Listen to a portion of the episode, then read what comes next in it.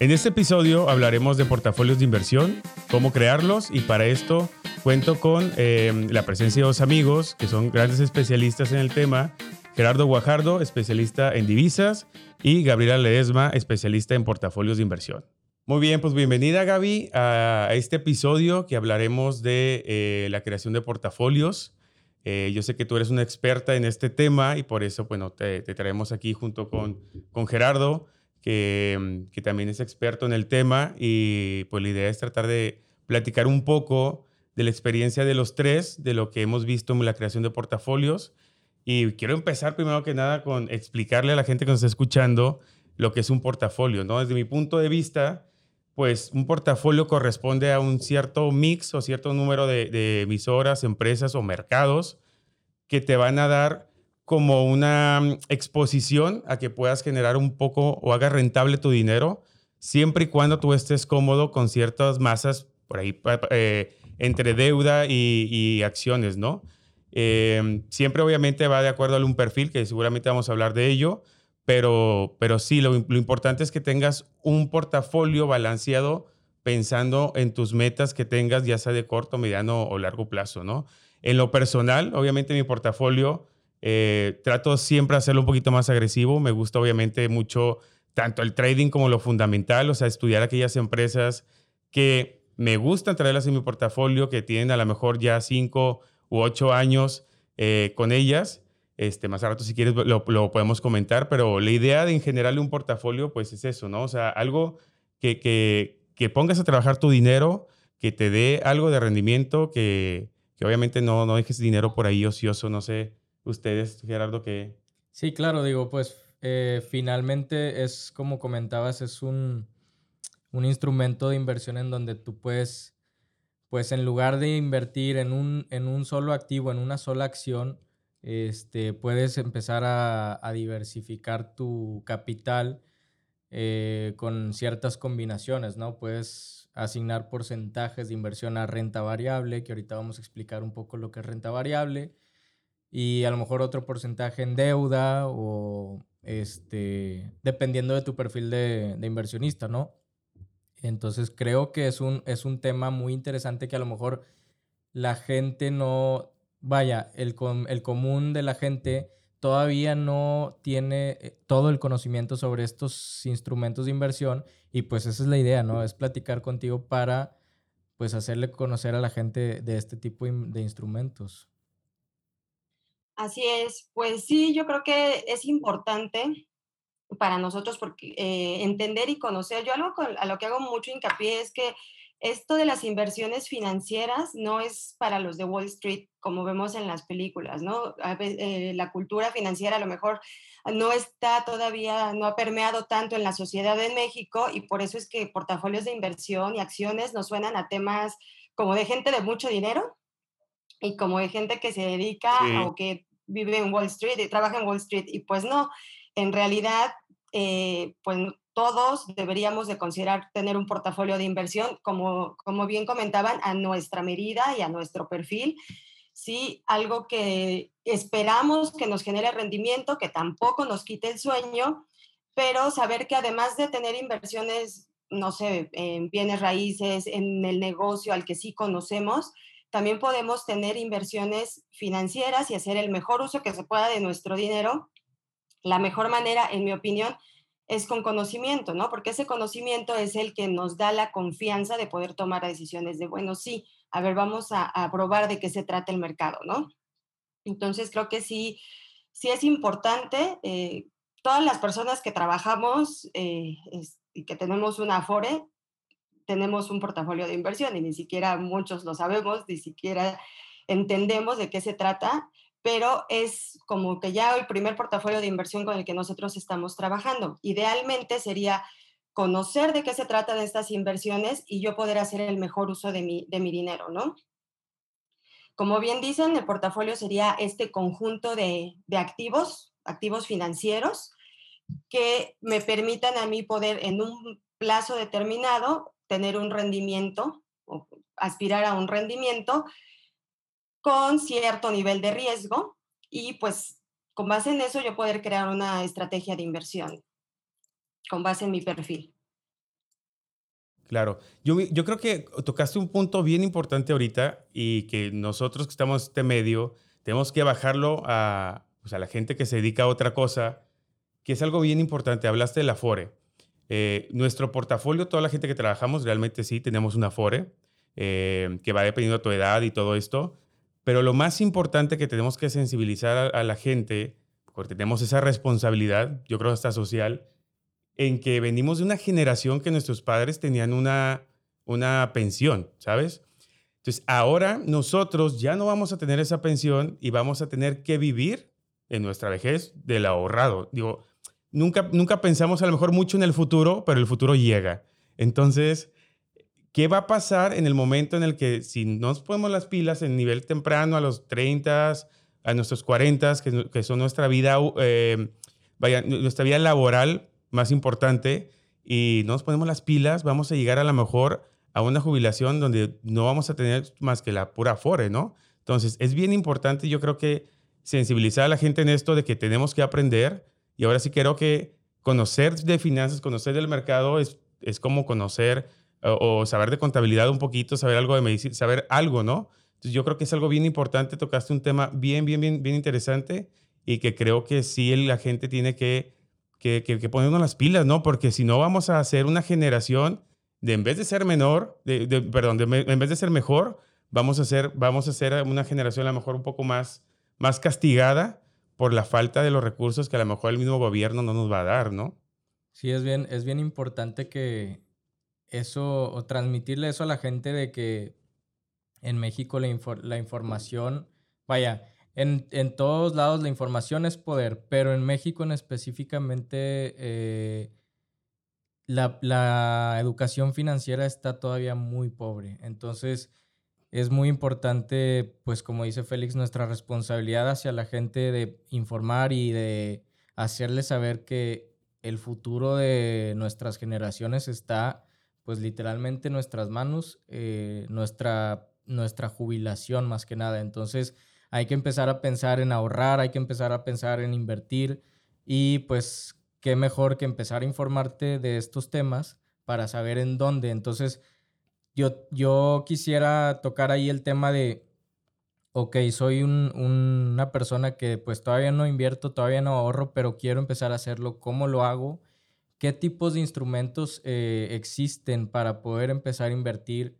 ¿Qué tipo de, de perfil creo que soy como inversionista, etcétera. O sea, todo este tipo de temas tenemos que dárselos a entender a la, a la O sea, si hoy, si hoy fuera una persona que voy a empezar a invertir, desde tu punto de vista, Gaby, como experto, y como yo sé perfectamente que seguramente toda la gente te busca para lo mismo, pero ahorita vamos a aprovechar al máximo. Una persona que apenas va a empezar a invertir, a lo mejor de, de 20, 30 años, ¿tú qué, ¿tú qué consejo le darías a esa persona que, que empezara a aprender cómo o, cómo, cómo, cómo pensarías de que, oye, este es mi primer paso para aprender? Ok, yo creo que sí es, bueno, lo más importante es la información y afortunadamente estamos en una era donde la información la tenemos al alcance de la mano en el teléfono. Entonces no es tan complicado eh, hacerse de, de, esa información porque además ahora pues vemos que hay muchas aplicaciones y que como que se ha acercado un poco el medio a la gente. Lo que falta, creo, es que la gente nos acerquemos al medio, ¿eh? Y para eso, eh, pues conocer sería el paso número uno y hacer esa conciencia, porque como bien dices, si, si estamos hablando con alguien como de 20 o 30 años que quiera hacer un portafolio de inversión, ¿qué consejo le podemos dar? Pero ¿qué pasa si estamos hablando con alguien de 40 o de 50, que es hasta ese momento donde se empiezan a preocupar porque ahora sí que voy a hacer con mi dinero? pues digo, no es que sea tarde, pero sabemos que son condiciones completamente diferentes. Entonces, como en todo, mientras más temprano empecemos, mejor. Porque además tenemos la expectativa de un, llamémosle, recorrido mayor de esa inversión y pues más tiempo puede, puede generar mejores y mayores rendimientos. Pensando que, que, hacemos esa conciencia en la gente y se acerca una persona entre los 20 y 30 años ¿Qué, cuál sería el paso número uno? Yo creo que ya que tienes esa conciencia, hacerte a la disciplina de generar que una parte de tus, de tus ingresos se destine a esa inversión y a ese ahorro. Porque también, pues sabemos que no hay la conciencia y a veces nos vamos con los meses sin intereses y con, con otro tipo de, desvíos. Llega la, llega la, quincena y ya lo debes. No, y, y sí, eso, gastamos más de lo que ganamos. Y yo creo que sí es el primer paso de ahorrar un cachito de tu sueldo siempre y tener esa disciplina. Está difícil, pero, pero es, es lo mejor pero es posible. Y digo, y es posible porque hay gente que lo hace. Entonces, yo creo que ese sería el primer paso y no verlo como un, o sea, como algo pesado, sino verlo como, así como pagas, no sé, una renta, una hipoteca, un tanque de gasolina con, con tu quincena, de la misma manera y con esa misma disciplina, hacer ese, ese porcentaje, destinar ese porcentaje a la inversión. Si vamos empezando, creo que es importante pues empezar poco a poco y empezar a conocerlo. Hay muchos instrumentos que son de bajo riesgo. Yo siempre digo que todos los instrumentos, aunque por concepto algunos se dice que son libres de riesgo, en realidad todos tienen cierto riesgo, porque incluso en México, que es la tasa libre de riesgo CETES, pues si no nos emparejamos con la inflación, estamos corriendo el riesgo de, poder, de perder poder adquisitivo, ¿no? Entonces, eh, vámonos con instrumentos a lo mejor que sean un poco más un poco menos riesgosos, o lo menos riesgoso como instrumentos de deuda, pero vale la pena empezar a conocer, al menos escuchar en las noticias eso de que si la bolsa subió, si la bolsa bajó, para irnos metiendo a ese, a ese mundo de las finanzas. Eh, no sé si ustedes les tocó conocer a gente que ahora que estuvo de moda lo de las criptomonedas, pues todos decían, oye, es que dicen que las criptomonedas es un super negocio y que nos va muy bien y, no, no es que sea malo o no es que sea bueno, es que no es para todos. No todos los instrumentos son para, todas las, para todos los perfiles. Entonces, de ese, de ese capital que yo estoy destinando a la inversión, ¿cuánto es lo que yo les digo? No me quita el sueño. No me quita el sueño y puedo destinarlo a un cierto nivel de riesgo con la expectativa de obtener beneficios. Entonces, ya que tenemos ese capital, pues una parte la vamos a poner en un instrumentos que no sean de riesgo. Para eso existen instrumentos como los CETES, fondos de inversión de deuda, que son accesibles con un capital realmente poco significativo. Bajo. Y, eh, y, también otra parte, como les digo, que no me quite el sueño, ya lo puedo destinar, ahora sí, vamos a empezar, no sé, se me ocurre con acciones que yo conozca. Yo conozco acciones porque consumo pan, porque tomo refresco, porque viajo en un aeropuerto, porque voy a los aeropuertos a, cuando viajo, porque eh, veo anuncios en la tele, porque veo televisión en streaming. Entonces, todo eso, hacernos un poco la sensibilidad de que, pues si yo estoy contratando una televisión en streaming, pues a la empresa puede ser que le esté yendo bien. Si yo creo que, no sé, el ejemplo clarísimo con la pandemia, que no puede haber cruceros, no puede haber viajes, pues a lo mejor a las empresas de aerolíneas, de cruceros, de, viajes, no les va a ir tan bien. Entonces eso me va a ayudar a sensibilizarme qué sectores o qué, qué cosas del día a día cotidianas para mí puedo, puedo yo ir observando. literalmente, como dice Warren Buffett, para hacerme socio de esa empresa, para yo invertir, pero en lugar de invertir eh, en, el negocio a través de una acción de ese negocio. Entonces, creo que cuando empezamos, si empezamos con esa sensibilidad de saber que sí, nosotros somos parte del mercado de valores con todos los productos que consumimos, nos va a ayudar a, a ir identificando sectores, nombres que nos puedan permitir invertir. Por un lado, y por otro lado, si definitivamente no tenemos ni el tiempo, ni la sensibilidad, ni la intención, acercarnos a los, a los grupos financieros, a, las, a las casas de bolsa, y ver, a ver, de qué se trata un instrumento de renta variable este, en el que yo pueda invertir, que se llaman fondos de inversión, deposito mi dinero y ellos se encargan, ¿no? De hacer esa cartera y yo y poderla, ir, ir siguiéndola. Entonces creo que... Para la gente que... Perdón. Perdón. Para la gente que nos escucha, bueno, pues renta variable es eh, un rendimiento, como su nombre lo dice, variable, ¿no? Que, que su rendimiento está sujeto única y exclusivamente del movimiento del precio, en este caso de las acciones. Por ejemplo, si la acción sube, el rendimiento te, va a beneficiar. Si, la, si el precio de la acción se baja, pues el, el rendimiento te va a afectar, ¿no? Sí, claro. Hazte cuenta cuando hablamos de, deuda, son CETES prácticamente o cualquier otro instrumento de, de una empresa, pero que sea algo similar, o de renta variable son acciones, ¿no? Exacto. Pero ahí te tocaste algo, un punto también muy importante, que, era la inflación, ¿no? O sea, yo creo que, y, y, ahorita podemos platicar también, que haciendo esa separación entre deuda y, y renta variable o acciones, en mi punto de vista, la creación de un portafolio, siempre si lo ves a largo plazo, si no tiene acciones, está muy difícil que le ganes a la inflación. Siempre tienes que tener una parte de acciones y creo que voy muy en línea con lo que tú dices porque si solamente metes deuda, solamente metes CETES, solamente metes toda esta parte, digamos, sin libre, sin riesgo, pues lo más seguro es que la inflación te vaya a comer. Entonces, si yo tuviera una persona de 20, 30 años, yo diría, vete mitad acciones y mitad eh, eh, deuda, ¿no? O sea, yo haría 50 y 50. Eso para mí sería un portafolio hasta cierto punto para una persona de esa edad, moderado. Estamos hablando que puede ser conservado, moderado o agresivo, pero sea moderado.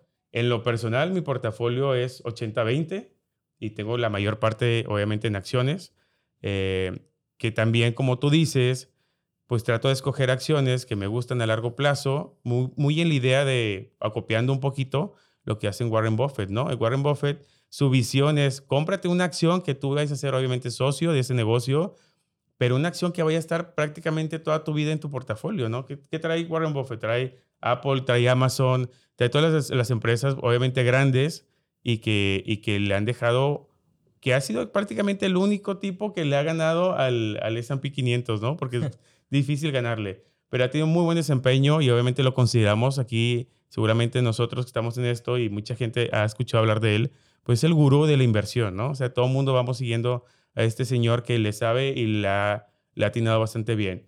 Entonces, no sé, en tu, en tu caso, tu portafolio, ¿cómo está? ¿O cómo, cómo podría recomendar a una persona este, que, que, que, empezara, no? Claro, yo también eh, manejo un portafolio algo agresivo, pero no tanto, a lo mejor un 70, 70, 30 eh, con la mayor parte en renta variable, pero se me hace muy importante eh, recalcar que es, o sea, vayan, cuando vas empezando tienes que ver qué es lo que quieres, ¿no? Quiere, tienes que establecer una meta, porque como decías Gaby, no es, no es para todos, pero no quiere decir que no lo puedas hacer, o sea, si, quieres, si tu meta a corto plazo es comprarte una casa o un carro, pues a lo mejor no te vas a meter en ese tipo de portafolios tan agresivos porque están diseñados a largo plazo.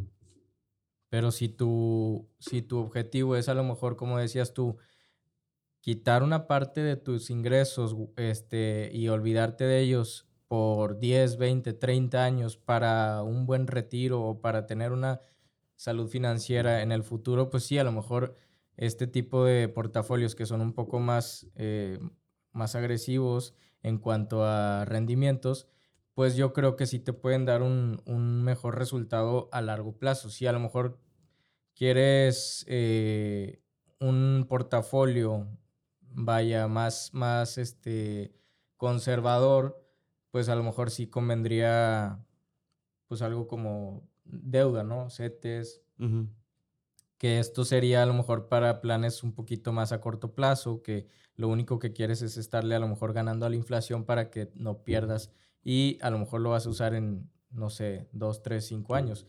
Ya. Pero no, no, sé qué pienses. Una persona, por ejemplo, de 30 años, como lo comentábamos, de 20, 30 años, ¿tú le pondrías también igual 50 y 50? ¿Te gusta ese mix o no? Sí, me gusta, pero creo que el segundo paso, digo, si ya decidimos ahorrar e informarnos, sería el segundo paso. Más bien, el tercer paso sería, ¿para qué? ¿Para qué quiero ese portafolio? Y esa conciencia es la que nos estaría diciendo, como ahorita comentabas, de largo plazo, de mediano plazo o de corto plazo. Si lo quiero para, no sé, a lo mejor voy empezando y quiero ahorrar para una maestría o un viaje en un año, yo qué sé, pues sí, podría irme más conservador, incluso ni siquiera solamente deuda, sino deuda en la moneda de origen, si me voy a ir, no sé, a Estados Unidos, a lo mejor ir pensando en dólares y algo conservador, pero cubriéndome el movimiento que pueda haber de tipo de cambio. Ah, si ya estoy hablando de un portafolio de más largo plazo, que sería ideal empezar a los 20 años a hacer conciencia de tu retiro, yo me iría a esa edad un poco más agresivo. Porque, como sabemos... ¿Qué te gusta? ¿80-20? ¿Te cortaste, perdón? ¿Qué te gusta? ¿80-20? Yo me ¿Qué te gustaría? ¿80-20? 80-20. 80-20 porque ah, siempre vale la pena tener la liquidez, ya sea para una emergencia o como les digo, para comprar más. A veces es, son, hay oportunidades para comprar más. Entonces, un 80-20. Oye, entonces, entonces te, tengo palomita porque tengo 80-20, entonces ya, ya, ya, ya pasé. Ya pasaste. Y otra cosa bien importante que, que, les quiero preguntar, ya sabemos, entonces imagínate, pues, pues puedes pensar dependiendo de lo que, eh, los planes que tengas para el dinero, pero pensando a largo plazo, que quieras, este, obviamente magnificar tu dinero y demás, hablamos de 80, 80, 20. Ese 80, hablaste ahorita de algo muy importante que es la diversificar, ¿no? Yo siempre he tenido una idea, y no sé ustedes dos qué opinen. Si yo ya, ya estoy, por ejemplo, tengo mi exposición a mi moneda, que es eh, peso en México, tengo mis recursos del México, tengo a lo mejor, no sé si compré un coche, si compré una casa, si compré un departamento, lo que sea, todo mi dinero está aquí en México, entonces debería de pensar que mi inversión es un poquito más diversificada. O sea, en mi caso, yo de ese 80% que tengo a lo mejor fuera del mercado, te puedo decir que más del 50% está no está en México, sino son acciones a lo mejor como Apple, Amazon, eh, o ETFs que, que, para mí son una maravilla, que voy siguiendo el S&P o voy comprando el, el, Nasdaq. Entonces yo creo que esa diversificación de lo que yo tengo aquí más aparte de lo que tengo fuera, pues te da una, una diversificación real de moneda y tu, tu, tu, ahorro lo vas dispersando y lo vas haciendo más, pues más efectivo, ¿no? No sé qué piensen ustedes. Sí, es, es muy importante la diversificación y, y pues los portafolios de inversión son un, un instrumento clave para esto. Eh, vaya, porque pues en sí el portafolio de inversión pues está diversificado y más, por ejemplo, si traes a lo mejor un índice, eh, no sé, eh, si estás invertido en el S&P o algo, pues ahí ya estás diversificado, estás invertido en, en un índice que sigue a un conjunto de acciones, ¿no? A un conjunto de empresas. Entonces, pues sí, la diversificación es un punto clave para que tú, para que no dependas de un solo activo, que no dependas de una sola empresa o de un solo, de un solo, este, pues sí, un solo activo. Pero, pues eh, ya dependiendo de tu perfil y todo, pues tú decides cómo, cómo diversificar tu portafolio y creo que es, es un paso enorme empezar a pensar en esto eh, a temprana edad, ¿no? Claro. ¿Y tú, Gaby, cómo ves la diversificación? Yo creo que, eh, como bien dices, la diversificación no nada más estamos hablando de tener muchos nombres, porque de, de, hecho eso no necesariamente es una diversificación óptima. Podemos hablar diversificación en monedas, diversificación en sectores y obviamente en empresas y en regiones también, ¿no? Porque, y, y, vuelvo al, tema de la, de la, información que insisto, que eso es básico y vamos a hacerlo. Tú dijiste que tenías, por ejemplo, Apple en tu, en tu portafolio. Tú consumes Apple o tú conoces a gente que tiene un iPhone o que tiene Apple TV o que, es decir, sabemos que, qué expectativas puede tener esa empresa porque la conocemos. Entonces, em, vamos a, a decir algo que todos conocimos. Sí, cuando viene el tema del COVID, sabemos que hay farmacéuticas que pueden sacar una vacuna y que, y que va a ser eh, pues algo necesario y va a ser de consumo general a nivel mundial. Simplemente en México no existe ese producto, entonces la diversificación en moneda y en región nos está orillando, la, la, coyuntura nos está orillando a diversificarnos y a dirigirnos a otro país, a, a un sector farmacéutico, que a lo mejor no es el que estábamos, no conocíamos tanto, pero la información y ver cómo todo lo que pasa, todo el entorno mm, tiene que ver con el mercado de capitales, nos ayuda a esos temas de diversificación. Y sí, es súper importante la diversificación en regiones, en sectores y en monedas. y afortunadamente ahora de hace pues unos años para acá, tal vez yo creo que hasta menos de 10 años, ya existen estos productos que ahorita están mencionando, o sea, nos podemos este, indexar al, al S&P, que es el, el, índice de Estados Unidos, comprando una sola acción, ¿no? Con los ETFs. Es decir, ya puedo tener acceso a esa diversificación y es algo que es importante que la gente conozca y no, no digan, bueno, ¿y yo de dónde voy a sacar para comprar acciones de Apple, de Google, de todas las que tiene el S&P 500? Pues no, se puede hacer comprando una sola acción gracias a estos instrumentos que ya son instrumentos diversificados. Entonces, a lo mejor de esa manera, si ya con tres nombres en mi cartera, yo ya puedo tener una cartera diversificada por lo que contiene cada uno de estos ETFs. Que no sé si vale la pena aclarar que un ETF es un, un fideicomiso, un fondo que tiene, yo le llamo en la panza, tiene, eh, tiene activos para darle seguimiento a un índice, a un sector, a a una industria, a una región o a un país. En sí ya un ETF es una cartera, ya la compras hecha, ¿no? Ah. Sí. Pero bueno, hemos, para recapitular un poquito, hemos visto cosas interesantes como desde qué, tipo de mercados debes de haber, desde entre deuda, renta variable, em, qué mix deberías de tener dependiendo de tu, de tu eh, meta, si es a corto, mediano o largo plazo, que mucho va en juego a tu edad, obviamente a tu, a tu manera de invertir, que posiblemente si lo ves a largo plazo, 50, 50, 80, 20, es una, un mix idóneo para la gente que seguramente nos está escuchando. Y otro, otro tema que tocamos que también es muy importante, la diversificación, o sea, obviamente tomarlo en cuenta y saber que no solamente, no son muchos nombres los que debes de tener, sino diversificación, sectores, regiones y monedas, hay que tomarlo en cuenta. Y, y, con estos eh, puntos importantes nos quedamos para para, para, para ponerlos en la mesa y tomar en cuenta para la creación de un portafolio. Yo quisiera cerrar con una pregunta. ¿Cuál, cuál, cuál, perdón?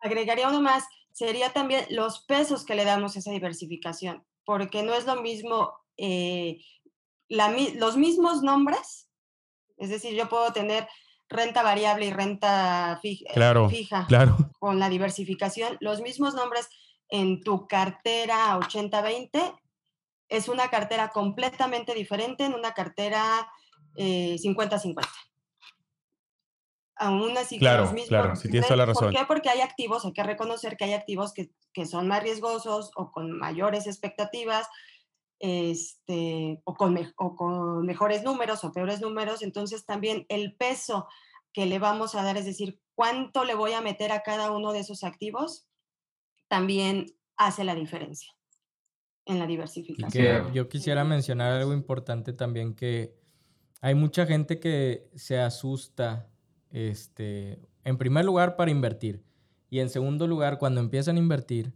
le meten a lo mejor a una acción o a, o a, dos acciones o a tres y pierden su dinero así, ¿no? Entonces, y eso los asusta todavía más, entonces ya se salen y es lo que hace que el mercado eh, en general pues no, no, no tenga la liquidez suficiente por la falta de información. Entonces, primero debemos de informarnos de cuáles son los tipos de, instrumentos que existen y cuáles son para qué tipo de inversionista, ¿no? Entonces, como mencionábamos ahorita, pues es importante que tengas tu portafolio diversificado y si te sobra algo de lana, pues sí, a lo mejor métele a una acción y juégale ahí tantito al trading, pero... Sí, lo fundamental es... Exacto. ahora sí que redundante, lo fundamental es fundamental. Es fundamental.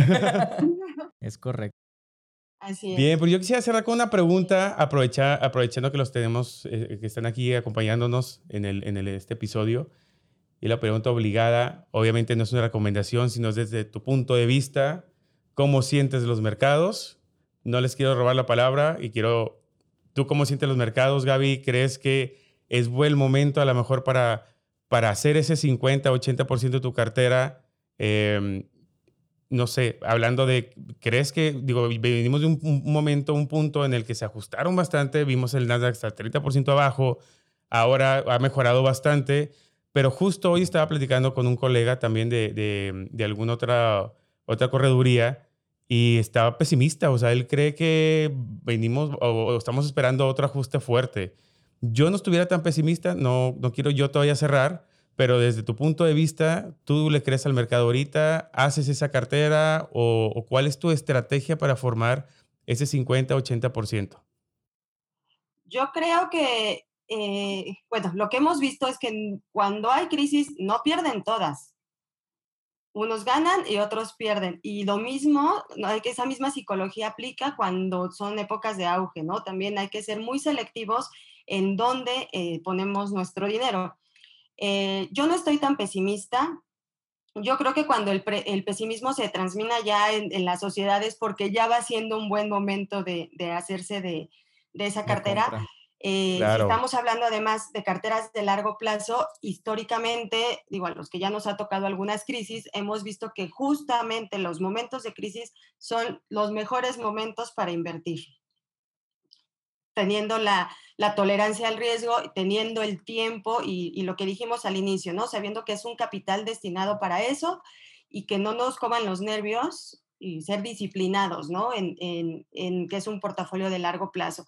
Yo creo que para comenzar a construir una cartera sí es un buen momento, considerando siempre la selección, buscando la mejor selección de activos, pero eh, creo que a veces, en mi opinión, sobre todo para la gente joven, cuanto más pesimismo escuchemos, es cuando puede ser el, momento idóneo de, comprar.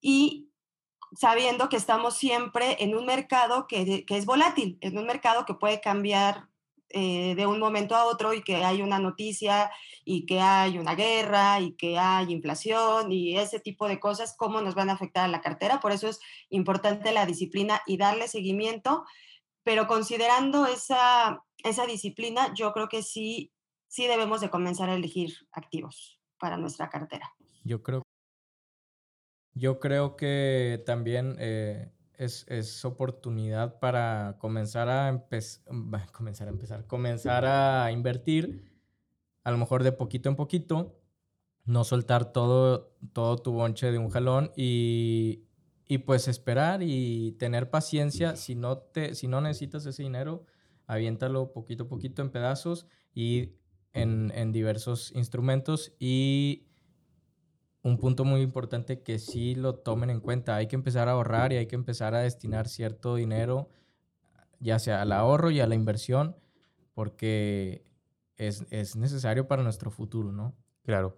Y yo concluyo con dándole, obviamente, este, eh, pienso muy similar que ustedes, o, igual, pero yo sí creo que puede ser también un, un momento bueno para invertir. Yo solamente concluyo con una, una sola cosa que ahorita hablamos de Warren Buffett. Warren Buffett siempre compra cuando hay crisis, siempre compra cuando hay bajas. Hoy estamos viendo empresas como Apple, como Amazon, que hablamos ahorita, como, bueno, no sé si Tesla, pero seguramente cuando tú hablas de, de selección de algunas empresas, pero en general estás viendo el mercado con un descuento que no lo habíamos visto hace seis o siete meses. Entonces, no sé si sea el mejor momento, pero un buen momento sí lo es, en definitiva. Hay que comprar a la baja para que hagas esa, vaya, esa regla para hacer dinero que es compra barato y luego después vendes, vendes caro, compras cuando te venden y vendes cuando te compran. Entonces, eh, pues no me queda más que agradecerles que estén aquí conmigo el día de hoy. Eh, muchas gracias Gaby, muchas gracias Gerardo. Y a ustedes que nos escuchan, no se pierdan el próximo episodio de Hey Mercado. Muchas gracias, Gaby. Gracias, al contrario, gracias.